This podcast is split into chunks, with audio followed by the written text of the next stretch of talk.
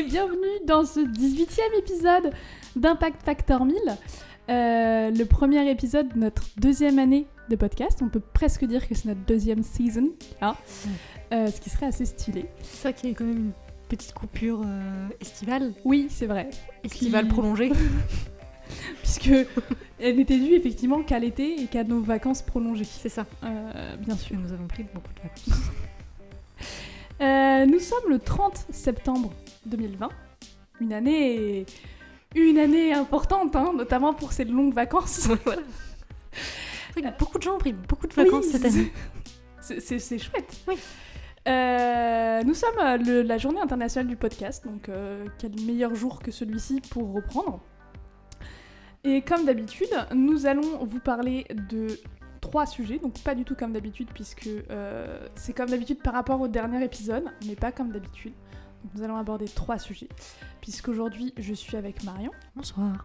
je suis avec Antoine aussi, Bonsoir. et nous n'avons pas de quatrième. Une Moins, lampe point. occupe, occupe vraiment là où normalement nous avons une quatrième personne, là il y a une lampe. C'est pour combler le vide. Euh, je vais vous demander comme d'habitude en revanche de résumer vos sujets, votre sujet en deux mots, Antoine, Vénus et Phosphine. Marion. Animaux et choix. Et quant à moi, ce sera oiseaux et éoliennes. Et je propose qu'on commence tout de suite avec toi, Marion. Eh bien, bonsoir. Bonsoir. Donc, comme euh, mon titre l'indique, c'est-à-dire animaux et choix, eh bien, je vais vous demander à tous les deux de faire des choix entre des animaux. Ok, ça va Oh. être horrible. Oui, ça va être horrible. Et puis, il y a des questions qui sont un petit peu horribles, hein, donc je vous le dis tout de suite, ça, va- ça commence très bien. Donc, euh, vous avez devant vous deux photos, une Ouais. d'un écureuil et une d'une tortue. Donc, vous allez devoir choisir entre l'écureuil et la tortue, sachant que vous ne savez rien de ces animaux, c'est juste des photos. Donc, vous ne savez pas leur nom, s'ils ont une famille, s'ils ont un crédit, si... tout ça. Mais on doit choisir, c'est-à-dire qu'il y en a un qui meurt et un qui survit Non, je vais vous, en gros, je vais vous donner des phrases et vous allez devoir les compléter avec un de ces deux animaux. Je vais vous donner deux phrases. Donc, la première, c'est J'ai l'impression de mieux comprendre les sentiments de. Ah, tortue. Oh, des écureuils. Écureuil, tortue, très bien. Et la deuxième, c'est Si ces deux individus étaient en danger de mort, j'épargnerais en priorité la vie d'eux. Attends, il y a quand même petite situation à laquelle une tortue et un écureuil sont dans la même situation et tous les deux en danger de mort, puisqu'il y en a quand même... Enfin, Euh, Je dirais tortue parce qu'il y a moins de tortues dans le monde. Ouais, coup, ah, cela euh, dit, les écureuils ils sont aussi bien. Viens, tu dis tortue, moi je dis écureuil, comme ça, l'un dans l'autre, on sauve un animal de chaque espèce. Oui. Ok. Et si maintenant je change ces deux animaux pour une grenouille et une méduse, est-ce que vous pre- comprenez mieux les sentiments de la grenouille ou de la méduse? Vous, y- vous avez l'impression de mieux comprendre les. Bah, je suis pas sûre que la méduse ait beaucoup de sentiments. Est-ce que tu peux répondre à la question Moi je dirais la grenouille.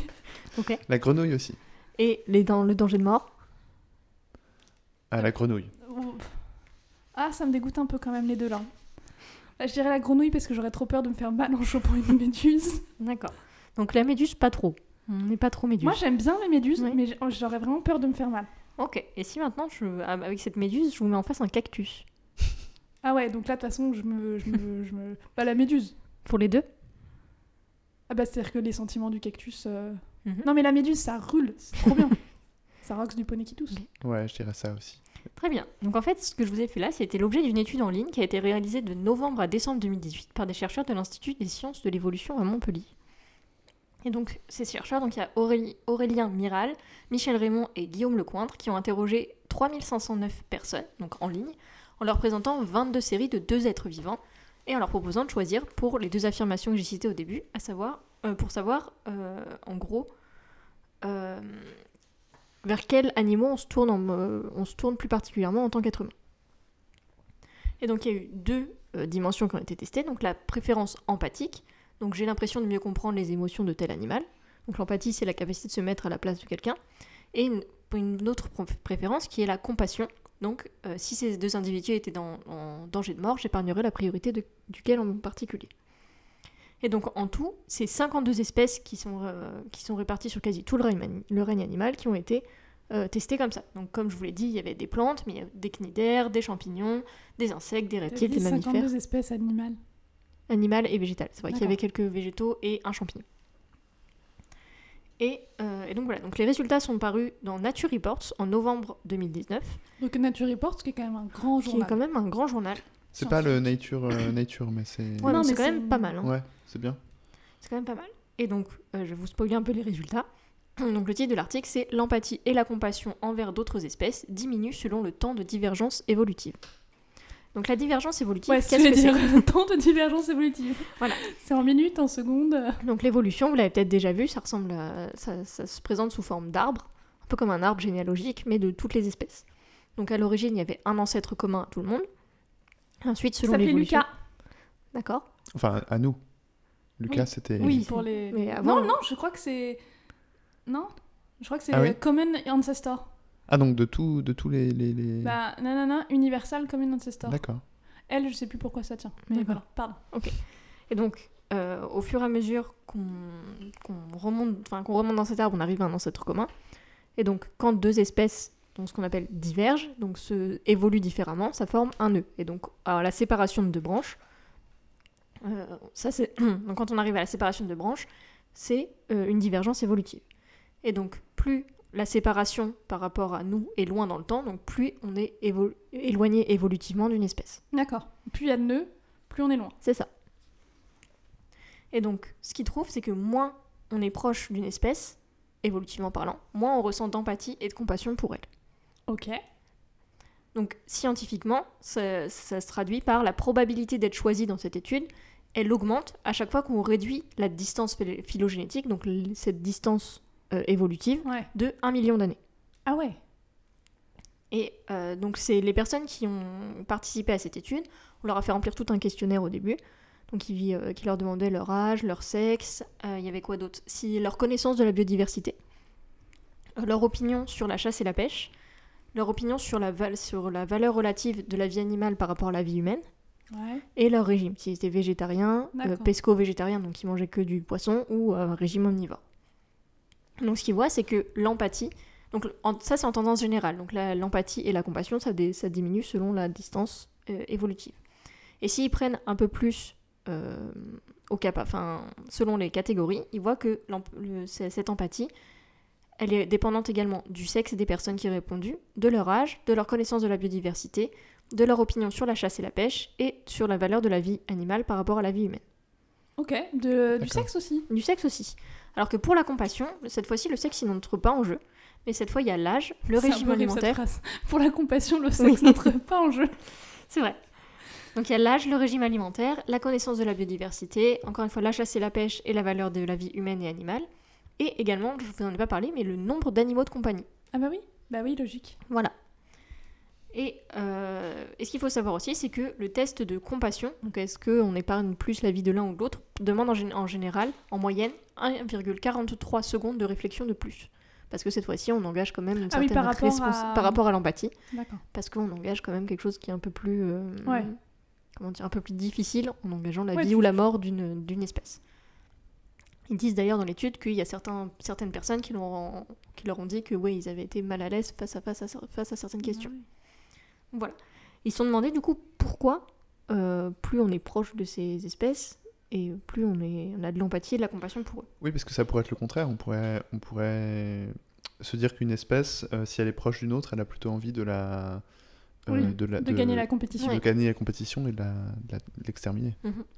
Exterminer, c'est peut-être un peu fort. mais- C'est un peu, un peu violent, mais. Alors, en fait, ce qu'ils disent, c'est que c'est une question d'anthropomorphisme, donc en fait de ressemblance à l'homme. Donc, on va, plus, on va avoir tendance à plus favoriser des espèces qui, physiquement, nous ressemblent. Donc, qui vont avoir, par exemple, quatre pattes ou ce genre de, ce genre de choses. Ah oui, et genre parce que l'écureuil c'est un bipède, Voilà. et ben on est censé être plus proche de l'écureuil que de la tortue. Voilà, c'est plus par euh, une espèce de survie d'espèce, je pense. On a tendance à plus Ouais. essayer de faire survivre quelque chose qui nous ressemble que quelque chose qui Mm. ne nous ressemble pas. Et ça, c'est encore plus euh, validé parce qu'ils ont remarqué que le sélacanthe, je sais pas si vous en avez déjà entendu parler, c'est un poisson qui vit dans les fonds marins et qui est, Ouais. qui est un poisson fossile en fait. Qui est évolutivement, il est plus proche de nous que la truite par exemple. Ok. Mais euh, dans, ce, dans le classement qu'ils ont fait, eh ben, il, est dans le même, euh, il est considéré comme poisson par les gens et du coup il a un score euh, d'empathie et de compassion de poisson qui est comparable à celui des poissons. Donc c'est pas vraiment une question d'évolution mais plus de, De ressemblance. ressemblance à l'être humain. Et euh, une dernière chose qu'ils ont vue, c'est qu'il y a certaines espèces qui bénéficient ou qui ne bénéficient pas d'un biais d'empathie et de compassion. C'est le cas pour deux espèces, donc la tique et le chêne. Donc la tique, C'est quoi le chêne? Le chêne, c'est un arbre. Ah d'accord, je pensais que c'était une espèce animale. Tu sais, ça produit des glands et ça a des feuilles Non, un petit peu rondes. C'est très grand, euh, il y en a pas mal. Arrêtez. Je pensais que c'était un animal. Je me disais, attends, il y a un animal qui s'appelle aussi le chêne. Faut Non, arrêter de tout appeler avec les mêmes noms. Et donc la tique, euh, au lieu d'être avec les autres euh, espèces d'arthropodes, eh ben, elle a un score de compassion et d'empathie qui est beaucoup plus bas que les autres, Ah oui, parce que la maladie de Lyme. parce que c'est un parasite et que les parasites, on les aime pas trop. Et à l'inverse, le chêne, qui pourtant est une plante, a un score d'empathie et de compassion qui est beaucoup plus haut. Parce que c'est cool. En même temps, c'est cool les chênes. Voilà, exactement, parce que c'est C'est vrai que- cool les chênes. Fondamentalement, c'est cool les chênes. Parce que, euh, probablement parce que c'est des, des espèces qui vivent longtemps et qui sont très imposantes. Et ils ont remarqué qu'effectivement, les... plus une espèce a tendance à être grosse, plus en général on vrai. d'empathie et de compassion pour elle. Hmm. Mais ça, ils savent pas trop pourquoi. Peut-être un peu aussi à cause du Seigneur des Anneaux. Non mais c'est vrai. Peut-être. Et voilà. Et du coup, bah voilà, c'était euh, cette petite étude qui dit que plus on est proche évolutivement, plus on reçoit, on ressent de l'empathie et de la compassion pour les trucs. Et ce qui explique peut-être pourquoi les gens sont peut-être plus gênés de voir des expériences sur des souris que sur des petites mouches, par exemple. C'est vrai. C'est vrai. Mais en revanche, ça te dérange pas de tabasser d'autres humains qui sont quand même très proches de nous. Oui. Bon d'accord. L'espèce humaine est mystérieuse.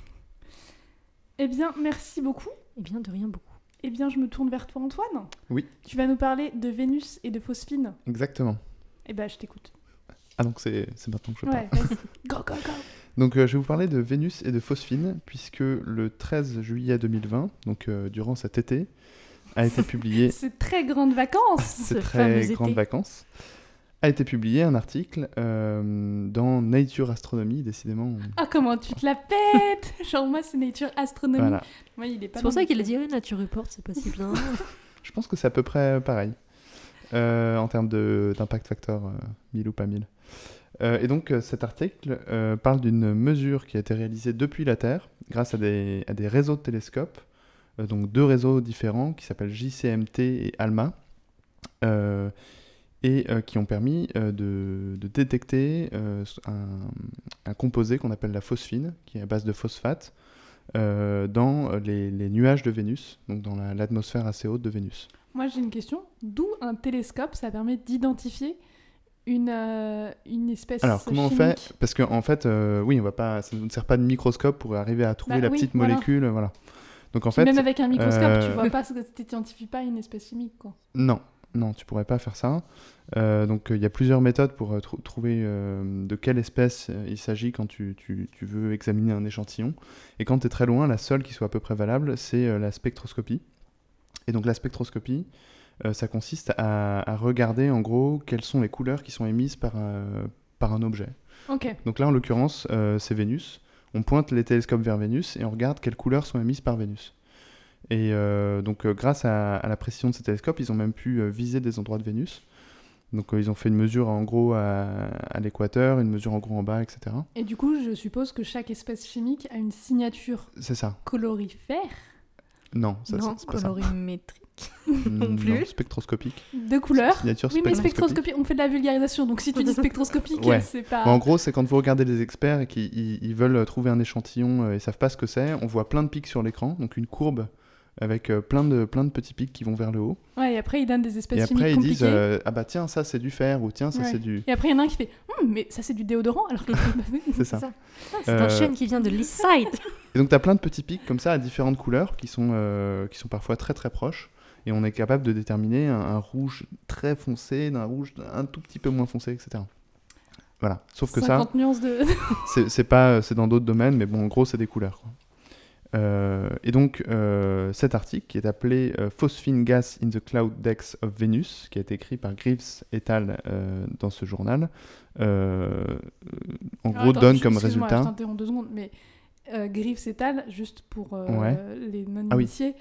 Euh, c'est pas son nom. Non, Euh, le, le gars s'appelle Greaves, c'est le premier auteur, et, et quand on dit étal, ça veut dire qu'il y a plein d'auteurs derrière. Là, en l'occurrence, il y en a une petite dizaine, donc je n'allais pas tous les Ouais, citer. et compagnie, quoi. Voilà. C'est un, terme euh, latin, latin, latin, le latin, le étal. C'est juste, euh, voilà, pour pas que les gens aillent chercher Griffes étal, euh, que je t'interrompais. Pardon, vas-y. Voilà. Et, euh, et donc, en fait, euh, grâce à cette mesure qui a, duré, euh, je crois, 10, heures- 10 heures au total, donc ça, c'est un point fort de leur, mesure, parce qu'en gros, ils n'ont pas monopolisé tout un réseau de télescopes pendant très longtemps. Ils ont obtenu ces spectres-là et ils ont traité ces données. Donc, en, fait, ce qu'il faut savoir, c'est qu'une fois que tu obtiens ces- cette courbe avec ces pics, il y a plein de traitements de données à faire pour arriver à, d'une part, euh, éliminer euh, du bruit qui peut venir de, de l'instrument, de, de choses qui sont euh, entre nous et Vénus, par exemple l'atmosphère terrestre, parce que l'atmosphère va aussi rajouter des informations dans la mesure. Donc tout ça, on, le, on, on essaie de le supprimer. Une crétine de mouche qui s'est posée sur le télescope? Voilà, non, on va pas jusque-là, mais quand même. Et puis il y a aussi d'autres composés qui sont dans l'atmosphère de Vénus, qui émettent des, des- des pics qui sont pas très loin, et euh, en, gros, en gros de couleurs euh, presque identiques. Et donc il faut, faut arriver à vraiment savoir euh, ce qu'on observe, et ça c'est pas, c'est pas évident, et c'est pas comme dans les experts où on obtient le résultat, boum, d'un coup, on a de, de la phosphine sur Vénus. D'autant que les quantités là dont on parle sont très très faibles. Donc en gros c'est un peu comme trouver une orange dans un gros tas de pommes, c'est presque la même couleur, mais... Enfin, orange et pomme, c'est quand même... J'essaie de trouver une, une image, hein, c'était pas si... Bah, un abricot? Un abricot dans un tas de- D'orange. d'oranges. Voilà. Le, Euh, le nom de la couleur était quand même dans le nom. du- Oui, bon. Donc en gros, leurs mesures, elles sont, elles sont, on peut pas dire qu'elles sont de super bonne qualité, et ça, on va y revenir. Euh, mais ça leur a permis quand même de euh, calculer euh, plusieurs quantités. Par exemple, en estimant, donc avec d'autres modèles qui sont différents de la mesure, la durée de vie de la phosphine dans l'atmosphère de Vénus, ils ont pu, en couplant ce modèle-là et leur mesure, euh, qui elle donnait la concentration de phosphine qu'on mesure, euh, et ben dire euh, bah, il y a tant de, de phosphine qui est, qui est créée à chaque, à chaque, chaque année euh, sur Vénus. Parce qu'en fait, ils ont estimé que la, la durée de vie de la phosphine dans l'atmosphère, c'était à peu près de 1000 ans. Donc Ah en ouais. gros, si on n'a pas de source de phosphine euh, sur Vénus, bah, on peut pas en observer. Quoi. Ça, ça- Oui. Elle n'est pas là depuis des milliards d'années. euh. Oui, c'est vrai que. Alors, faut peut-être aussi préciser qu'en astronomie, Oui. Euh, les temps sont pas du tout les mêmes que nous. Ouais, c'est comme en géologie, 1000 ans, c'est rien du tout. Donc, Voilà. euh, donc euh, bon, s'il y a de la phosphine, euh, sachant qu'elle se, elle se détruit assez régulièrement, bah, ça veut dire qu'elle est créée en permanence. Et du coup, ça veut dire quoi euh, Bah, C'est quoi donc les en fait, voilà, là, là on s'attaque aux sources euh, potentielles euh, de phosphine sur euh, une planète comme ça. Il y en a plusieurs. Euh, déjà, sur la Terre, il y a plein de phosphine, et ça, c'est- dû euh, principalement aux pesticides. Donc, Vénus peut pas trop se la péter avec sa phosphine, parce que nous aussi, on en a beaucoup. En plus, ils Ouais, sont des on en a pesticides. plein. Parce qu'en fait, c'est un... la phosphine, c'est un gaz qui a haute concentration et très, euh, très toxique pour, euh, pour les, les êtres vivants, et notamment ceux qui respirent. Euh, et donc, euh, il y, a une- présence abondante de phosphine sur Terre à cause de l'utilisation comme pesticide, parce que ça marche très bien pour lutter contre les êtres vivants de manière générale. Euh, et l'autre euh, hypothèse, c'est euh, la production par des micro-organismes anaérobies, donc des micro-organismes qui n'ont pas besoin d'oxygène euh, pour vivre. Et donc ces micro-organismes-là, potentiellement, peuvent produire de la phosphine. On parle de bactéries. On parle de... Je sais pas, alors j'ai lu micro-organismes, donc peut-être que c'est... Moi, c'est bactose. c'est- probablement des bactéries. Peut-être ouais. d'autres trucs. En tout mais- cas, on parle de trucs qui s'apparentent à des bactéries, et dans Ouais. les bactéries, il y en a qui ont besoin d'oxygène pour vivre, et il y en a qui n'ont pas besoin. Voilà. Et celles qui en ont pas besoin peuvent produire de la phosphine.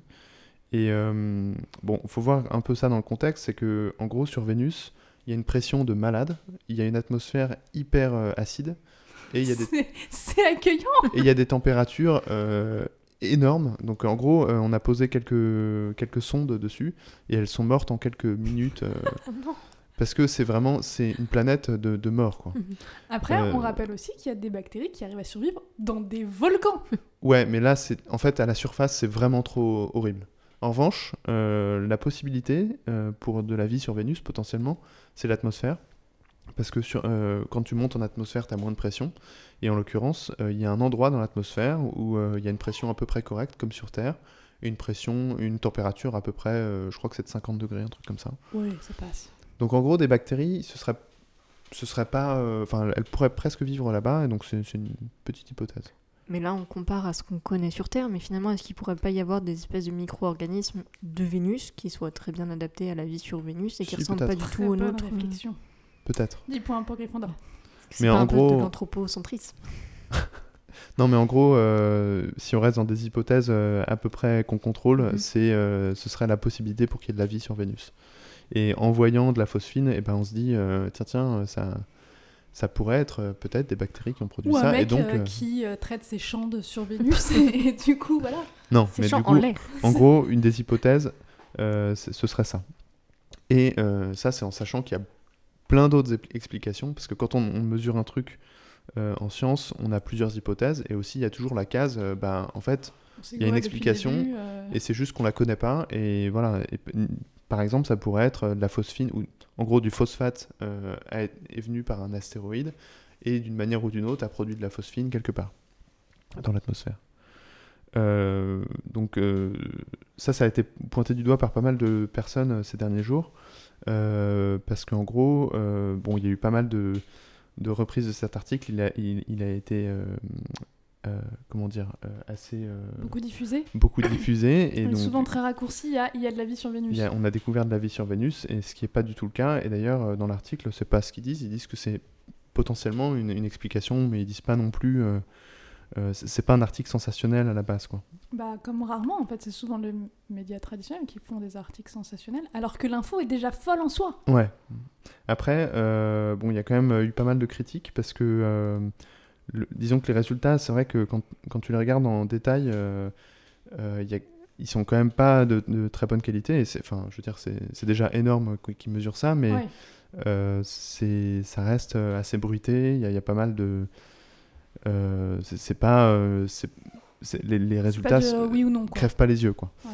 Euh, donc ça, c'est un peu critiqué. Et puis d'autres personnes critiquent aussi le fait qu'ils mettent l'accent sur, euh, sur cette possibilité de vie sur Vénus, etc., alors qu'ils devraient parler d'autre chose. Moi, j'ai lu le- l'article, euh, Scientifique. l'article surtout, euh, surtout le début et la fin, les conclusions.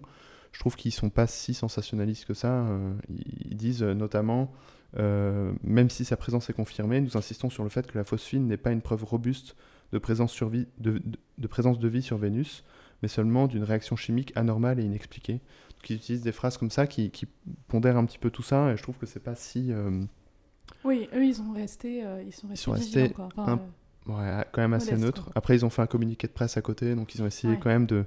Mais bon, c'est le jeu en recherche, il faut, il faut toujours essayer quand même de Oui, parce qu'on n'a pas de thunes en chèche. son article. Donc, euh, donc euh, bon, voilà, je pense qu'ils sont contents quand même de, leur, de leurs résultats. Euh, et puis, il faut, voilà, il faut, ça, ça apprend juste qu'il faut prendre un article de manière assez objective et il ne faut pas se faire des montagnes d'un résultat qui, qui est toujours à comparer avec plein d'autres Oui. et qui est toujours à remettre dans le contexte. voilà, d'autres d'autres mesures qu'on pourrait faire et notamment d'une mesure qu'on pourrait faire avec un, un- un vaisseau euh, ou une sonde qui irait directement beaucoup plus proche Oui. de Vénus faire d'autres mesures plus significatives. Ok. Eh ben, merci beaucoup. Euh, moi, je vais dès à présent vous parler d'éoliennes et d'oiseaux. Euh, pour faire court, donc je pense qu'on sait à peu près tous qu'une éolienne, c'est une espèce de, de... Alors moi, j'appelle ça, un- enfin je dis que c'est un ventilateur inversé géant. Euh, on parle de, ventilateurs qui ont des piliers qui font à peu près 70 mètres de haut et des hélices d'environ 40 mètres de large. Alors ça peut varier, mais en l'occurrence, pour moi, celles dont je vais vous parler font cette mesure-là. Et, euh, et c'est un ventilateur inversé dans le sens où, au lieu de perdre de l'énergie à faire tourner les hélices, on va récupérer l'énergie utilisée par le vent pour faire tourner les hélices. Et, euh, et donc c'est une source de production d'énergie. Pour vous donner quelques petits chiffres, en 2012, on estimait que l'énergie produite par les éoliennes représentait 2,4% de la production d'énergie mondiale.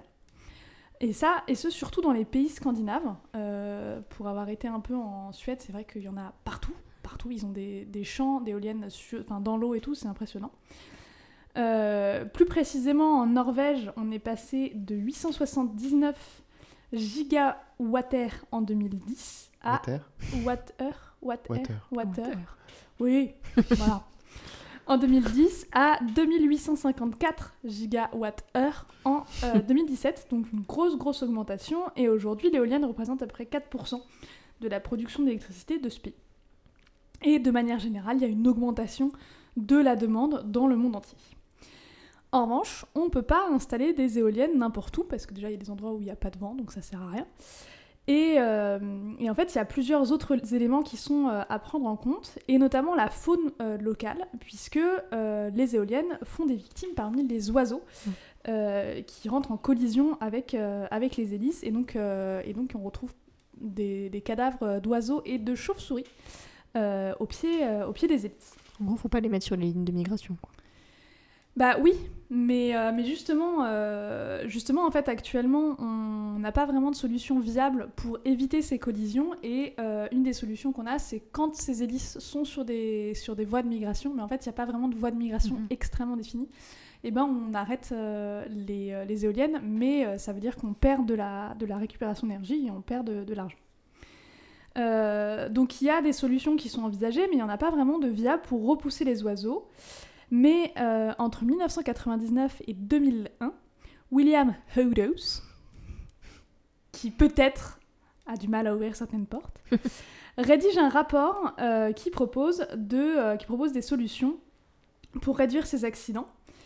Et euh, puisque en fait, ce qu'il ce qu'il explique dans ce rapport, c'est qu'à partir d'une certaine vitesse de rotation, la rétine est plus capable de distinguer les hélices en tant qu'hélices.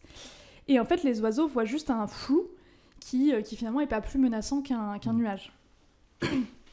Et en plus de ça, les oiseaux, ils ont une, euh, ils ont une vision qui est un peu réduite euh, par rapport à nous, qui est plus, plus étroite. Euh, et en fait, dans ce rapport, avec des miniatures, donc je précise bien que ce sont des petites miniatures en bois, euh, il, il a testé la perception de crécelles d'Amérique, donc c'est des petits rapaces. Euh, il a testé leur perception d'hélices sur lesquelles il y a différents motifs qui sont peints euh, sur les hélices, donc ça peut être des spirales, des petites, euh, des petites stries, etc. Et sur ses premières recherches qu'il a fait, un des bons candidats, c'était de peindre une seule des trois hélices en noir. Il se trouve qu'en plus, c'est comme candidat parmi les, les solutions proposées, c'est le plus facile à mettre en place, puisqu'il suffit, contrairement par exemple à peindre des, des stries sur chacune des hélices, bah là il suffit de peindre que sur une seule hélice, et puis il n'y a pas de, il faut faire attention à quelle est la distance Mhm. qu'on peint et tout, là on peint toutes les hélices, il n'y a pas trop de problème. Il a essayé de peindre les trois hélices, euh, enfin les trois pales plutôt, euh, en, en noir. Euh, alors, je, je sais pas s'il a essayé, mais je sais qu'à un moment, il dit que, que le risque, c'est juste que du coup, ça fasse un, un flou noir et que ça Ouais. représente pas non plus beaucoup de, de, de problèmes. Euh, et tout ça, c'est bien mignon, mais bon, pour tester ça en vrai, c'est-à-dire que je vous rappelle qu'on parle d'un truc qui fait 70 mètres de haut. Mm. Donc, c'est pas l'expérience où tu dis, tiens, aujourd'hui, je vais lancer ça. Le stagiaire, il va aller peindre les, pales des hélices, là. Euh, c'est pourtant ce qu'a pu faire une équipe norvégienne. Euh, allez, je me lance. De Roel Mae, qui est le premier auteur. Torgeir Nigerd. Si je me souviens bien, Antoine, le A avec un rond au-dessus, C'est eux, je crois. c'est eux, Mais Nigerd.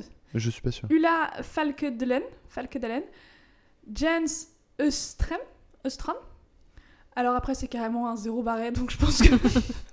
je pense que là, ils se foutent de notre gueule. Ovid Amreux et Bird J. Stocke. Voilà, je tente des trucs. Peut-être que, peut que je vais me faire péter la gueule par un Norvégien, je ne sais pas. Ou euh, donc ils donnent euh, les résultats de, cette, de, cette, euh, de leur étude où ils ont peint donc une hélice sur quatre éoliennes. Euh, donc en fait, ils sont allés dans un parc, euh, donc un parc d'hélices. Hmm. Pas trop comment dire ça. Parc éolien. Parc éolien. Un parc éolien, c'est vrai, parce que c'est là dans le- l'article il parle de ferme où il y a euh, beaucoup de- d'éoliennes et en fait ils en ont choisi, euh, ils ont choisi des couples d'éoliennes parce qu'en fait il y a deux biais possibles. Il y a, ça t'a fait marrer couple d'éoliennes Euh, ferme plus couple, je vois vraiment des bébés éoliennes. Ça me fait beaucoup. qui seraient peut-être des ventilateurs en fait. Oui.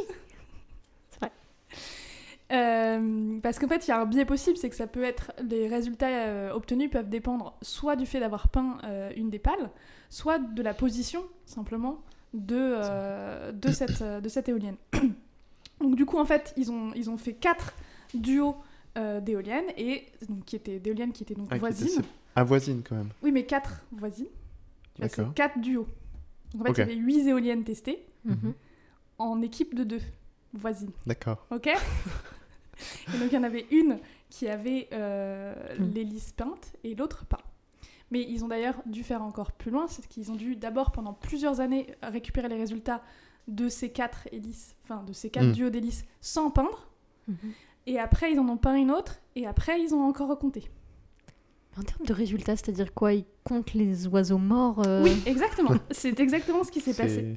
D'accord. Euh, donc sur les, les 8 éoliennes testées, il y a eu une première phase où en fait c'est ce que tu dis, c'est qu'en fait ils récoltent les cadavres d'oiseaux euh, via des rondes qui sont faites régulièrement Par et notamment, notamment avec des chiens. Donc D'accord. du coup c'était quand même mignon un petit peu. Je sais pas. Mais oui, ils récupèrent des cadavres euh, d'oiseaux, en sachant que sur cette île, il n'y a pas de prédateurs des oiseaux. Donc en Mhm. fait, il, y a peu de chances. Déjà, le parc est très régulièrement visité. Euh, les, visiteurs qui passaient dans le parc, étaient, on leur demandait de, euh, faire attention à ça et de les, déclarer aux, gens qui géraient le parc. Donc il y a peu de chances qu'ils aient loupé euh, des cadavres. Donc comme je disais, il y a eu une première phase entre 2006 et 2013 où aucune hélice n'est peinte et donc ils ont juste pris relevé euh, ce qui se passait là. Du 1er août au 8 août 2013, ils ont peint des hélices par des équipes de professionnels avec des trucs et tout. Et il y a eu une deuxième phase de 2013 à 2016 où là il y avait une hélice qui était peinte. Euh, au final, ils ont récupéré, euh, ils ont récupéré 82 euh, cadavres sur toutes ces années Ah ouais. En tout? En tout. Ce que, ce que montrent déjà ces résultats, c'est qu'il y a beaucoup de variations en fonction des années. Euh, et que c'est pas, c'est pas, c'est pas très stable. Je m'attendais, parce qu'ils ont commencé qu'en 2006, Ouais, alors ils sont pas très très clairs sur les dates, donc je peux pas trop te dire si vraiment. Ouais. euh, parce que 82 oiseaux sur... Ouais, je suis d'accord avec toi, mais je, je- ils sont pas très clairs sur les dates. mais tu vas voir 10 ans. que. euh, moi, je suis d'accord avec toi que c'est assez peu, Mm. au final. Et, euh, et du coup, ça fait des, des résultats qui sont pas forcément hyper con- convaincants. Euh, donc il y avait, comme je disais, quatre catégories. Les deux hélices, euh, la contrôle et celle qui, la future à être peinte avant la peinture. Et puis euh, après la peinture, la contrôle et celle qui est peinte. Et ils ont fait des statistiques adaptées justement parce que du coup il y avait plusieurs contrôles. Et ce que ça montre, c'est que peindre une hélice, ça diminue de 70% les accidents de collision entre oiseaux et hélices, qui sont généralement donc gagnés par les hélices. Euh, sauf pour une espèce, parce que donc ils ont regroupé en fonction des espèces. Attends, sauf pour une espèce qui gagne contre les pales des hélices. Eh ben oui Non, sauf pour une espèce qui est donc la perdrix blanche. Et en fait, euh, pour cette espèce-là, il n'y a pas de diminution quand tu peins une hélice, mais en fait, il y a d'autres résultats qui ont tendance à montrer que la perdrix blanche se prend le pilier et pas les hélices. La perdrix blanche n'est pas très maligne. La perdrix pourtant- blanche vole bas. La per- le, le- le pilier, il ne bouge pas, donc il n'y a pas de, de flou, Oui. tu vois, vis-à-vis du pilier. Donc, euh, Bah écoute, c'est peut-être le, le, le faisan de, de Norvège, la perdrix blanche. Parce que les faisans, c'est quand même pas, pas très futé comme euh, animal. hein. Bah voilà. Moi, je trouve que leurs chiffres sont pas très très convaincants et surtout peut-être pas très bien organisés parce que par exemple, ils nous parlent euh, de l'aigle à queue blanche. Et en gros, ils disent que sur les listes qui a été peinte, avant qu'elle soit peinte, on avait retrouvé 6 cadavres et après qu'elle soit peinte, on en trouve 0. Mhm. Sauf que pour cette, éolienne-là, l'éolienne contrôle, donc celle qui est la voisine, qui n'a jamais été peinte, et ben avant la peinture, il y en avait zéro, et après la peinture, il y en avait zéro. Donc tu dis que c'est pas forcément très convaincant. Ce qu'il aurait fallu nous montrer, c'est est-ce que sur l'éolienne voisine, il y a eu d'autres oiseaux mhm. qui, qui, ont percuté les hélices. Donc ça, c'est pas très convaincant pour ça. Ouais. J'ai une autre remarque aussi, parce que ils disent donc 82 sur 10 ans, ça fait pas énormément d'oiseaux quand même euh, par an. Et surtout que la première phase, ils la font de 2006 à 2013, c'est ça? Ouais, mais je te dis encore une fois, je suis pas trop sûre des dates. Ouais. hein. Et il me semble que la période euh, où les, les pales sont peintes est beaucoup plus courte que la période où les- elles sont pas peintes. Et du coup, finalement, vu- rapporté au nombre d'oiseaux par an, est-ce qu'ils peuvent vraiment comparer quelque chose? La réalité, c'est que quand tu regardes juste pour peinte ou pas peinte, c'est vrai que euh, il y a une grosse différence Mhm. puisque c'est euh, tu passes de, de 18 pour la contrôle, et Mhm. partir du moment où t'as peint, tu passes de 18 à 6. Ouais. Donc il y a quand même une, euh, une grosse différence. Mais euh, je sais pas si c'est la manière dont ils ont présenté leurs chiffres ou si c'est que finalement bah, il n'y a pas tant d'accidents que ça. Peut-être que euh, dans un autre endroit du monde ça aurait été plus judicieux de le faire. Mais, euh, mais bon, en tout cas, a priori ça a l'air d'avoir un effet.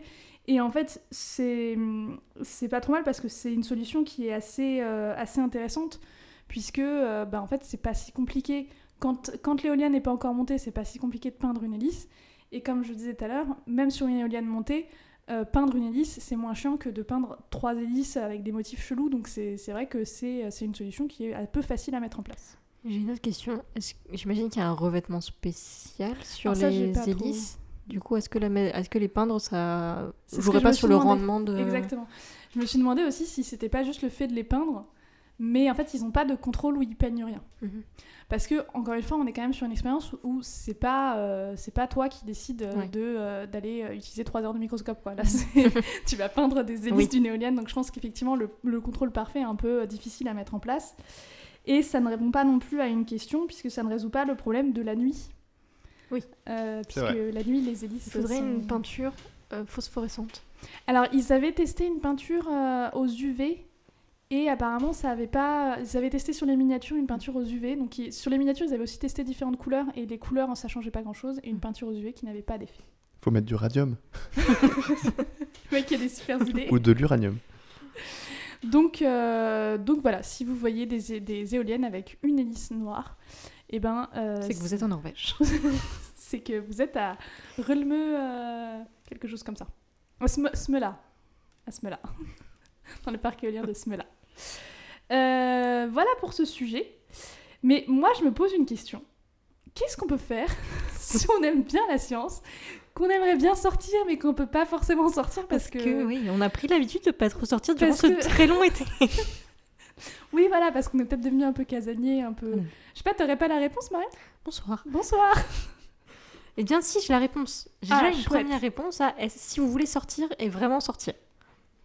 Eh bien, il y a une expo euh, qui se termine le 29 novembre euh, au Palais de la Découverte qui s'appelle Magnétique et dit, tout comme son nom l'indique, parle de magnétisme. Donc, c'est, elle est dé- découpée en plusieurs, euh, en plusieurs thèmes. Pôles. Donc, euh, oh, pas mal. Donc en plusieurs pôles, effectivement. Donc où est-ce qu'on peut trouver ce magnétisme? Comment il peut s'expliquer? Quel, À quoi sert le magnétisme dans un ordinateur, par exemple? Si ça vous intéresse, c'est pas mal. Par contre, il faut bien évidemment venir avec un masque et il faut également réserver avant de venir. Et y aller bientôt parce que Et y aller bientôt parce que... ça va peut-être fermer. Voilà. Mais Pour l'instant, c'est jusqu'au 29 novembre. On ne sait pas s'il va pas y avoir un deuxième été euh, qui se profile. été surprise Des vacances d'été surprise. Mais c'est vrai que je me souviens que étant petite, les aimants, c'est un truc Mm. qui est assez fascinant et assez fou. Voilà.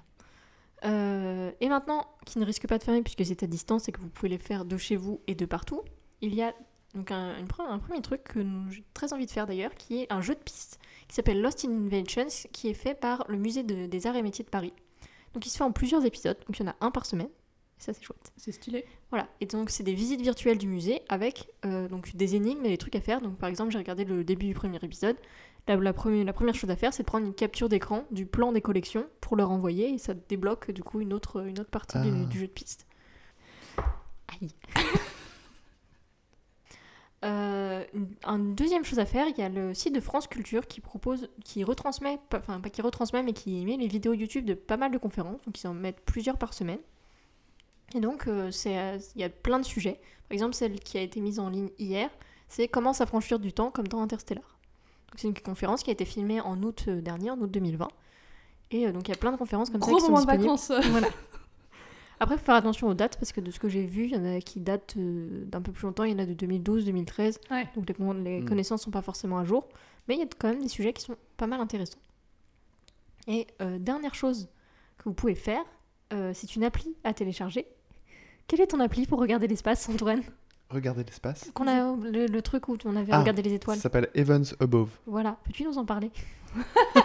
Alors là, tu me, tu me lances comme ça? Ouais.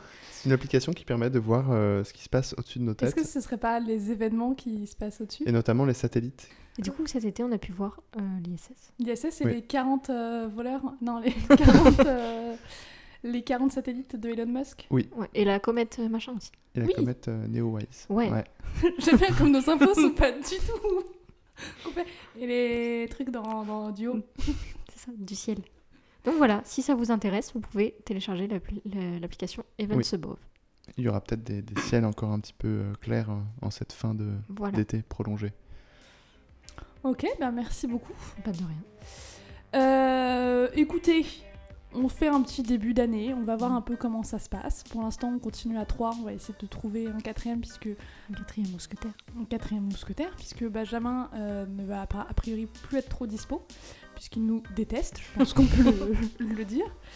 Euh, on n'a pas trop trop d'infos euh, folles à dire, euh, à part que bah, on est de retour, et, et Ça, c'est quand même l'info la plus folle de ce podcast. voilà. Heureusement qu'on la donne à la fin. J'espère que ça vous a plu. C'était le 18e épisode d'Impact Factor 1000 et on se retrouve dans deux semaines.